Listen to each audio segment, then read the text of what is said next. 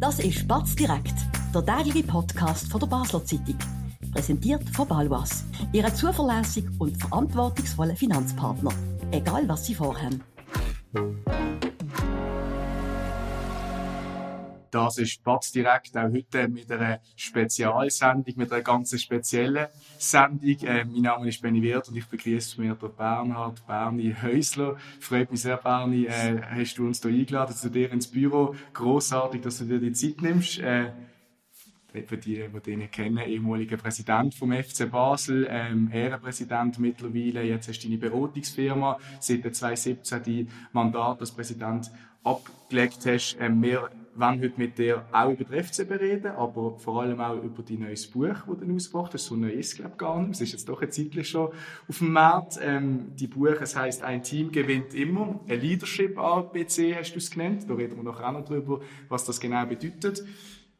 Meine erste Frage, vielleicht ganz banal, Berni, ähm, wieso hast du überhaupt ein Buch schreiben Ja, Sali Benni zuerst. Ähm, ich freue mich sehr, dass ich mit dir über das reden darf. Ähm, ja, Warum habe ich ein Buch schreiben? Eigentlich habe ich kein Buch schreiben. Das ist wahr. Ich habe mal äh, vor langer, langer Zeit mal eine Doktorarbeit geschrieben, wo ein Buch wurde. Ich dann mal über IT-Verträge äh, ein Buch geschrieben als Anwalt. Aber das ist auch alles äh, noch vor der FCB-Zeit Mhm. Und eigentlich ähm, sind das beides mal Projekte, die mich sehr beschäftigt oder mehr belastet als beschäftigt haben. Und darum habe ich eigentlich kein großes Bedürfnis gehabt. Und irgendwie ist aber dann während der Pandemie ähm, irgendwie sind die Ideen aufgekommen, dass ich angefangen habe, so Gedankensplitter zu einzelnen Themen zu verfassen. Mhm.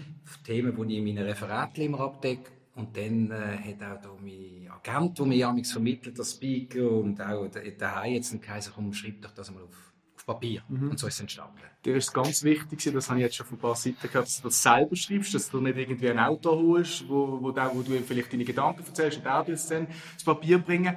Wieso ist dir das so wichtig, dass du das Buch wirklich auch selber geschrieben hast? Ja, also ja, ich brauche im ersten Buchstaben A wie Authentizität äh, und äh, das ist für mich einfach nicht authentisch. Und also letztendlich äh, müsste ich den Anspruch an mich selber haben, dass ich das selber kann. Ich kann viele Sachen nicht. Aber ähm, irgendwann durch, auch mit der Ausbildung, die ich genossen habe, müsste ich irgendwie fähig sein, etwas zu schreiben.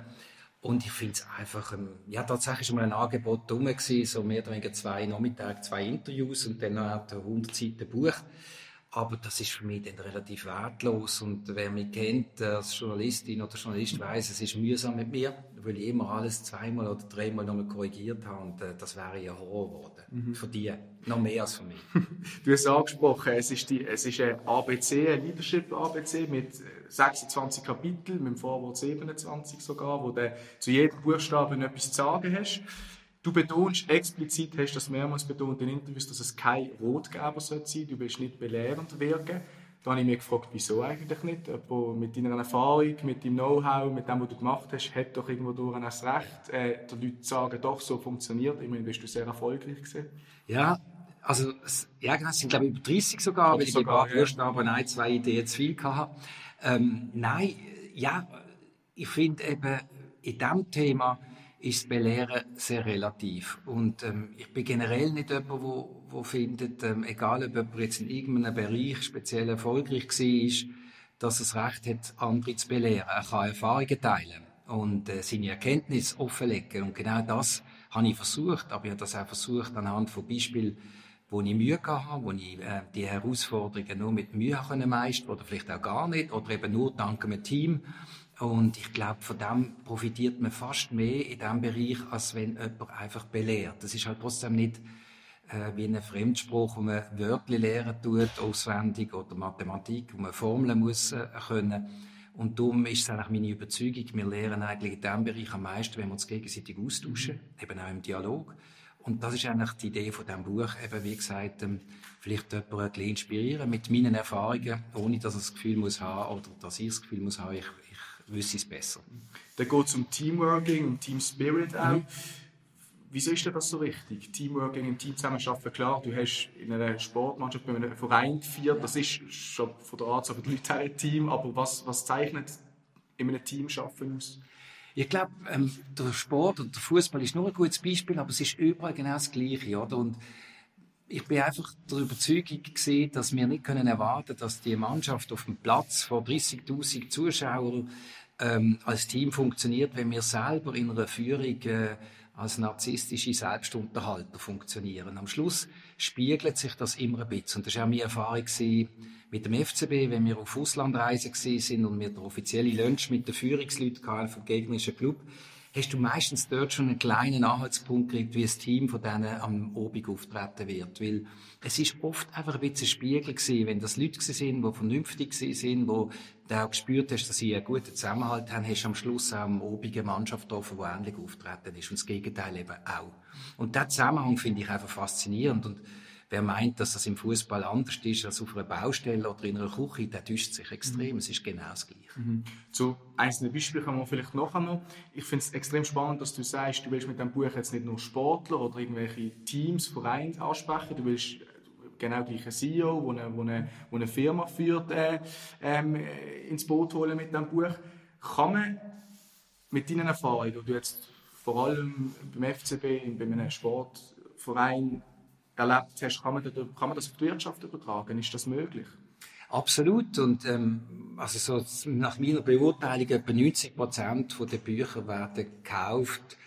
Erstens außerhalb von Basel und zweitens eher äh, aus äh, Unternehmens- und Wirtschaftskreisen und nicht direkt von Sportvereinen. Vielleicht ist dafür auch aus der Perspektive von einer rein sich für einen Sport interessierenden Führungsperson zu wenig sporttechnisch. Obwohl ich eben denke, ähm, die Menschen, die dürfen Sportverein führen, egal ob das ein Club ist wie Smash Pfäffigen, FC Basel oder FC Thun oder Legia Warschau, wo ich jetzt alles ein bisschen näher auch kennengelernt habe, sind immer die gleichen Herausforderungen. Und es sind eben sehr ähnliche Herausforderungen, wie sich bei der Führung von einem Spital und so weiter stellen. Und ähm, von dem her sage ich ja, natürlich, es, es, es darf und das größte Kompliment, auch wenn ich, es, wenn ich nicht mehr etwas äh, rede, halt, ist meistens, wenn jemand kommt und sagt, ich, mich, ich interessiere mich gar nicht für Fußball und trotzdem hat es mich ähm, interessiert, was sie erzählt haben. Und das ist eigentlich genau der Ansatz. Es soll, äh, das kann auch eine Enttäuschung sein für den einen oder anderen, aber es ist nicht ein fußballtechnisches Buch. Oder? Interessant, dass du die Enttäuschung ansprichst. Ich gehe davon aus, dass auch viele Fans das Buch gekauft haben, die vielleicht nicht einmal irgendwie in, einer, in der Unternehmen oder in einem Unternehmen eine Führungsposition haben, wo ihnen das Buch vielleicht auf den ersten Blick gar nicht so viel bringt. Du hast vorher ein paar Beispiele angesprochen, ein paar Sachen, die du im Leben auch erlebt hast, gerade in deiner FCB-Karriere. Trotzdem ist es nicht so, dass du Anekdoten an Anekdoten gereiht werden in diesem Buch. Ich habe schon mal einen Vortrag von dir erlebt, da hast du Anekdoten an Anekdoten mhm. gereiht, hast viel erzählt, sehr ehrlich auch. Wieso in diesem Buch nicht? Also das Erste, zum Ersten, mhm. ich glaube, da, da täuschen wir uns. Wir täuschen uns, glaube wenn wir so das Gefühl haben, ja, der andere ist nicht, äh, nicht ein direkter Titel auf dem Visitenkärtchen, und da muss er nicht führen. Wir führen den ganzen Tag. Wir führen je nachdem sogar auch nur eine Chatgruppe. Aber wir führen immer irgendwie, oder? Und auch äh, beispielsweise äh, das Verhältnis zwischen der Mutter, der schwangeren Mutter und dem Baby ist auch eine Führungsaufgabe, wo jemand sehr verantwortlich muss führen und jemand anders äh, sehr äh, ausgeliefert ist äh, auf, äh, auf die verantwortungsvolle Führung. Und darum ist es eigentlich auch nicht so, dass man sagt, ja, das, das Buch richtet sich an Leute, die selber äh, offiziell gemäß Organigramm in einer Führungsposition sind. Es ist eben auch spannend für mich gesehen, ich habe ja auch viele Rollen gehabt, wo ich nicht Führungsverantwortung habe. Es ist auch spannend, aus dieser Perspektive anzuschauen und auch zu beurteilen, wie, wie, wie funktionieren die Leute, die mich führen. Also von dem her ist es in dem Sinn offen. Und das Zweite, was du gefragt hast, musst du mir jetzt noch gerade fragen. Ja. Wegen der Anekdote. Du ja, redest sehr gerne ja. über, ja. über Beispiele auch für deine Zeit. Ähm, das ist der Ansatz gewesen, ja. Das ist der Ansatz gewesen. Ich bin natürlich, ähm, das ist ganz klar. Ich bin mehrmals oder viel, oft gefragt worden, schreiben Sie nicht ein Buch und dann müsste es aber dann schon ein bisschen äh, Garderobengeschichten sein und möglichst mitnehmen. Und genau das ist das Ziel von diesem Buch. Ich will niemand, ich habe mit niemandem eine offene Rechnung. Und ich will mit dem Buch nicht keine Gräben aufmachen, sondern im Gegenteil einfach äh, die Menschen ansprechen, die positiv ansprechbar sind auf, auf das Thema, wo das spannend finden. Und ich habe paar Anekdoten drin, aber ohne jetzt namentlich zum Beispiel die betreffenden Spieler oder die betreffenden Persönlichkeiten zu nennen. Aber äh, in dem Sinn ist es ähm, von mir aus gesehen auch gar nicht ähm, auf der Hand gelegen, jetzt zu sagen, jetzt fängst du an, äh, irgendwelche Namen öffentlich machen, weil irgendwann durch trage ich so viele Sachen im Herzen und die sind eigentlich am schönsten, wenn sie im Herzen bleiben. Ja. Mhm. Du hast auch schon mal gesagt, ähm, ähm, rund, um, rund um die Veröffentlichung von diesem Buch, dass, dass es schon andere Bücher gibt, die auch in die Richtung gehen, mit so Leadership-Erfahrungen und so weiter. Wieso ist das Buch anders und kritisch gefragt? Bedienst du dir dann nicht irgendwie auf schon altbekannte Floskeln, die man auch irgendwie könnte in, einem, in einem anderen Buch lesen Ja, das, ich habe eigentlich versucht, oder ich habe ich habe ja eben die Doktorarbeit geschrieben, wo, glaube am Schluss pro Seite mehr Fußnoten hatte als Text, oder? Weil ich Quelle, Quelle, Quelle. Und damals, das Mal habe ich das versucht, das Gegenteil zu machen, und darum hat es auch keine einzige Fußnote. Und trotzdem wird es äh, auch jeder Plagiattest bestehen, weil es irgendjemand durchhalt einfach so ein bisschen aus mir rausgewachsen ist. Und habe mich dann auch probiert, nicht zu fest beeinflussen zu lassen, nicht zu fest äh, Begriffe zu brauchen, wo man in diesen Führungsbüchern sowieso immer antrifft. Der eine oder andere wird sagen, das ist ja gar nicht wissenschaftlich. Stimmt, ist es nicht. Muss es äh, von mir aus gesehen, oder äh, habe ich ja null Anspruch, ähm, dass es Wissenschaft ist. Auch meine Referate sind nicht wissenschaftlich. Ich bin nicht sicher, ob es eine Führungswissenschaft im engeren Sinn gibt. Also von dem her äh, ist das eigentlich so ganz bewusst gesehen, mhm. geschehen. Ja. ja. Du willst oder hast keine Rotgeber schreiben, was der aber vielleicht auch ein bisschen über gewisse Werte reden, wo, mhm. wo, wo in deiner Zeit gelebt worden sind, wo heute vielleicht auch noch gelebt oder vielleicht auch wieder vermehrt gelebt werden. Über das würde ich sehr gerne mit dir reden. Zuerst machen wir aber kurz ein bisschen Werbung. Wir bewirtschaften Immobilien in Basel und Umgebung mit einem aufgestellten Team von über 30 Leuten. Wenn auch Sie eine Liegenschaft besitzen und einen verlässlichen Partner für die Verwaltung suchen, so stehen wir von der Pächtiger Livoba Immobilien AG gern zur Seite melden Sie sich beim Benjamin Kählin für ein unverbindliches Angebot. Und falls Sie eine Immobilie kaufen oder verkaufen wollen, helfen wir auch hier dabei sehr gern. Ja, Berni, ähm, wir haben die Werte angesprochen, ähm, Wertevermittlung. Äh, ist klar, ist ein großes Thema bei dir gesehen, auch in deiner Zeit beim FCB, in deiner Zeit als Präsident vom FCB. Ähm, findest du heutzutage wäre der Wert vielleicht auch wie Respekt, Anstand, Ehrlichkeit auch ein bisschen zu wenig gelebt? Ist eine sehr grosse Frage. Anders gefragt, hast du mit diesem Buch wieder ein bisschen mehr wollen, so Werte herausheben? Eben, jetzt muss man wahnsinnig aufpassen, dass es nicht irgendwie ins Moralisieren mhm. hineingeht. Oder das ist nicht wollen. Wert ist ein, gross, ein grosses Wort, oder? Das ist so. Aber ich glaube, ähm, und das hat auch gar nicht ähm, mit meiner Zeit beim FCB zu tun, sondern mit meinen Erfahrungen, die ich gemacht habe. Ich glaube halt, dass so eine wertebasierte Führung und einer von diesen Werten, die ich äh, entdeckt habe, ist natürlich auch ein bisschen, oder entdeckt habe, als wichtig betrachtet habe, ist einfach so das Teamplay, oder? Jetzt kann man sagen, das ist nicht der wirkliche Wert, aber irgendwann durch ist es halt schon einer, weil er das, das Einzelne ein bisschen rausnimmt aus dem Zentrum und ein bisschen Verantwortung, aber auch Kompetenzen auf mehrere Schultern legt und auch respektiert, dass man eben verschieden ist. Und alles zusammen am Schluss auf der Führungsebene, aber eben auch im Team ähm, zum Erfolg führt. Und wir haben ja auch beim FCB in meiner Zeit eine Wertekarte erstellt und haben dort auch für uns eine riesen Übung gemacht und genau gewusst, du schreibst auf einer Karte Wert auf und weißt genau, es geht keine Woche und du wirst an der ersten wieder aufgehängt. Und trotzdem ist es für uns eine super, super Übung sich mal zu überlegen, was sind unsere Werte? Für was stehen wir ein, auch wenn wir wissen, ähm, letztendlich, dass wir die nicht immer können einhalten können und nicht auf allen Ebenen, aber das ist ein Prozess, den ich auch jedem Unternehmen wärmstens empfehle. Und da ja nicht, wir haben das zuerst outsourcen an einen Experten, also eine Expertengruppe. Und was dann zurückgekommen ist, ist überhaupt nicht mehr gewesen. Mhm. Und dann haben wir müssen sagen, stopp, jetzt müssen wir halt selber mal in die Klausur gehen und mal überlegen, was, für was stehen wir ein. Was sind denn für dich wichtige Werte? Dort ist natürlich schon das, was du gesagt hast. Oder? Für uns ist auch wichtig, realistische Werte. Oder? Ich weiss, es ist so in, im Raum gestanden, der FC Basel steht für, äh, äh, irgendwie für schöne Familienereignisse am Samstagnachmittag. Dann haben wir gesagt, das tönt super, aber es ist nicht ganz die Realität. Und nicht immer vor allem. Das ist nicht immer. Und ähm, wir dürfen das nicht ähm, so stipulieren, so, eben, es hätten so etwas Moralisierendes, sondern wir haben dann wollen sagen, wir stehen für Respekt. Und beim Respekt zum Beispiel hat auch dazu gehört, dass sich nie einer von uns wo gar nicht auf dem Platz war oder so an der Linie gestanden ist, zum Beispiel zu Schiedsrichterleistungen äußern. Mhm. Dass man einfach auch dort den Respekt vorleben. Wir erleben jetzt in der Türkei mit einem Ereignis, wo Präsidenten auf Schiedsrichter losgehen. Über das schreibe ich auch ein Kapitel, oder? Mit, äh, wie gehst du als Führungsperson mit Menschen um, wo du nicht kannst steuern, wo unabhängig sind? Compliance Officer, wo dir einen Spiegel vors Gesicht halten, wo du nicht kannst, äh, letztlich mehr oder weniger unter Druck setzen Und wenn dort natürlich ein Präsidium schon Schwäche zeigt, dann wird das Team genauso agieren. Also da gibt es bei jedem Entscheid vom Schiedsrichter ein Rudel oder beim Compliance Officer wird nicht ernst genommen. Respekt ist auch ein grosses Wort. Du hast jetzt angesprochen, Respekt von der Führungskräfte zum Schiedsrichter. Mhm. Respekt ist von der Führungskräfte zum Trainer ist aber auch immer eine grosse ja. Frage. Ihr habt zumindest öffentlich immer grossen Wert darauf gelegt, dass ihr Trainer arbeiten lasst. Ihr redet ihnen da nicht ähm, in, in, in den Job oder, oder ähm, gebt ihnen irgendwelche Taktiken vor oder Aufstellungen.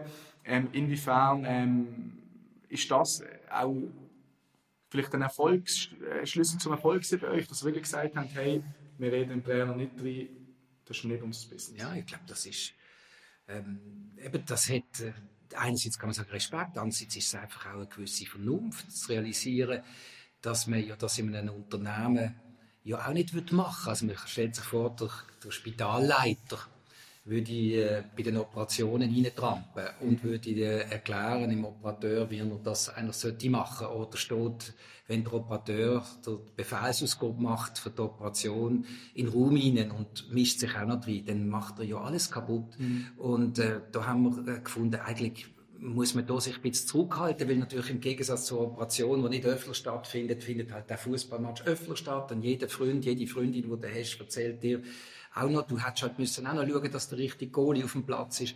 Und das macht es so schwierig im Fußball. Und das ist auch der Erklärung, warum viele erfolgreiche Unternehmerinnen und Unternehmer, wenn sie im Fußball sind, plötzlich mhm. anfangen, Sachen machen, wo man sich sagt, warum macht er das jetzt? Weil man natürlich ähm, mit einem Geschäft verbunden ist, wo so überall diskutiert wird, dass man auch beeinflusst wird und am Schluss noch das Gefühl hat, ja, eigentlich weiß ich es ja mhm. besser. Stellen wir das unglaublich schwierig vor, ähm, wenn du als ich sage jetzt mal, Chef von, von einem Fußballverein, du schaust ja wirklich jeden Match, das ist dann ein bisschen anders als der Spitalleiter, der bei einer Operation dann nicht live vor Ort dabei ist. Stimmt. Aber äh, wenn du, du hast dich wahrscheinlich auch ab und zu aufgeregt und denkst, hey, das, oder vielleicht sogar mal, das hätte ich anders gemacht, oder weißt nicht was. Und dann Courage haben und sagen, hey, nein, ich nehme mich jetzt hier zurück und überlasse das Feld den anderen ich habe mich dort insofern versucht, oder man muss sich dann nämlich in so Situationen, wo du merkst, dass der Instinkt den anderen ist, mhm. als wie du dir Was so menschlich ist, was genau. okay ist. Du bist dann eben, da kann man sagen, bist du dann authentisch oder nicht. Das hat eben nicht viel mit Authentizität zu tun, sondern eben dann auch in dem Moment musst du den Instinkt unterdrücken. Und ich habe es so gemacht, dass ich ähm, immer nach dem Match die letzten zwei Minuten bin ich vor der Mutzenkurve gestanden, wenn wir auf der, oder auf jeden Fall dort vor der Mutzenkurve. Meistens haben wir dann auch in die Richtung gespielt. Und bin dann gerade mit dem Schlusspfiff rein mhm. und bin in die Trainergarderobe. Und dann haben wir eigentlich meistens fünf Minuten zusammen geredet. Und das hat mich wie eine Art geschützt, dass ich einfach nochmal ihn zuerst können anhören bevor ich all die Besserwissenden mhm. gehört habe. Und er umgekehrt hat auch gewusst, zuerst lässt er mir zu und dann und sagt vielleicht auch, dann habe ich auch meine dummen Fragen können stellen mhm. und habe seine Antworten gekriegt und dann bin ich irgendwie beruhigt raus und ich habe immer das Gefühl gehabt, ihn beruhigt das auch bisschen, bevor er dann in die Pressekonferenz geht. Wir haben über Wertevermittlung geredet. Unbestritten ist, glaube ich, dass der FC Basel Wert vermittelt, ähm, Emotionen auf allen Ebenen. Äh, der FCB steht momentan nicht so gut da. Der äh, David Degen hat erst vor kurzem ein grosses Interview bei der CA Media gegeben, wo er über äh, auch die finanzielle Situation im FCB geredet hat. Grosses Thema ist das Joggeles Stadion, wo anscheinend zu teuer sei, äh, wo er hat gesagt, er würde gerne in ein, in ein kleines Stadion gehen meine Frage an dich, will nicht, dass du jetzt irgendwie zu der Aussage dagegen äh, etwas sagst, aber habt ihr eigentlich in eurer Zeit auch mal über das Joggeli diskutiert, über die Größe des Joggeli? Ihr habt gute Zuschauerzahlen gehabt, aber auch ihr habt müssen darum kämpfen, ausverkauft. Das ist auch nicht jede Woche das Wochenende auch in der, in der, in der, in der goldigen Zeit.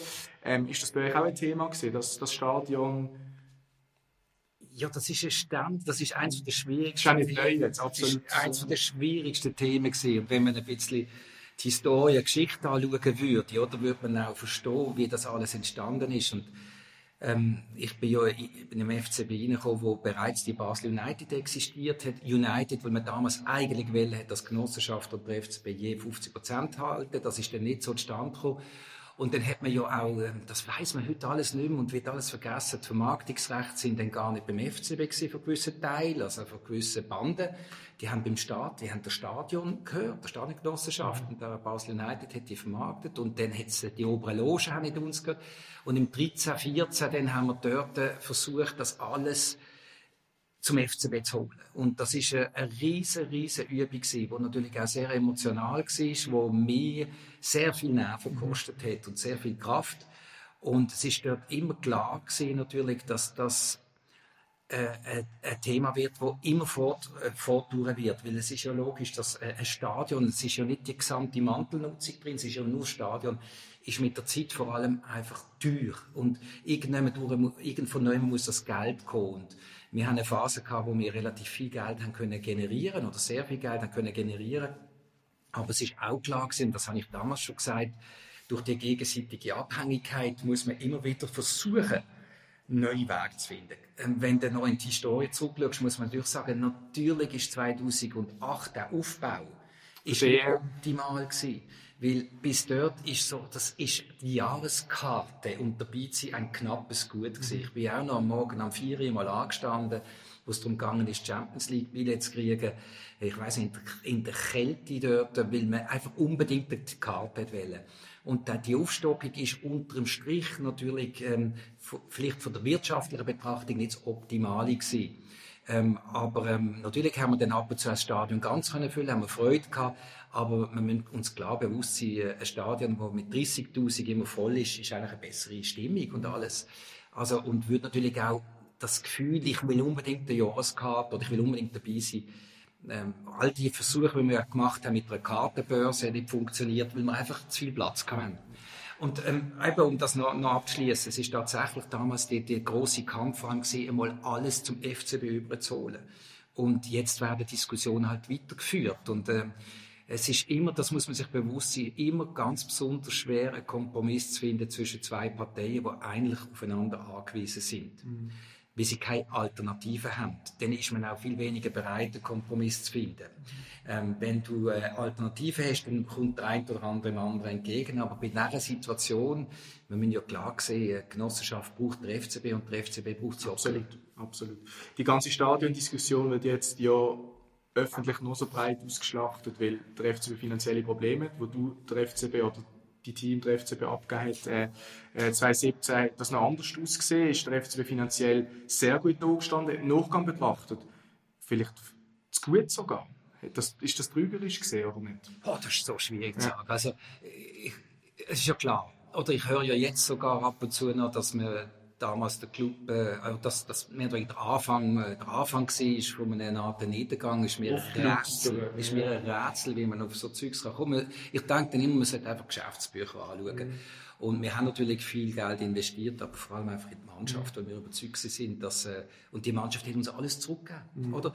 Die hat uns alles zurückgegeben, aber uns ist auch bewusst gewesen, das probiere ich im Buch ein bisschen zu beschreiben, die Erfolgsmaximierungsstrategie in der Schweiz, das ist noch schwierig. Irgendwann verlieren die Menschen auch die Freude. Mhm. Und wenn man immer darüber redet, der FCB ist jetzt in einer Krise und so weiter, mag das so sein, betrachtet, wenn man einfach jetzt Tabellen anschaut oder wenn man vielleicht jetzt die Finanzen gerade, aber grundsätzlich habe ich das Gefühl, der FCB bewegt. Mhm. Also, ähm, das Feedback kriege ich auch von daheim, zum Beispiel von meinem Sohn und so weiter. Der FCB bewegt. Absolut. Und am Schluss, äh, das, ist ja für mich auch eine Erkenntnis gewesen, die nicht nur schmerzfrei für mich war.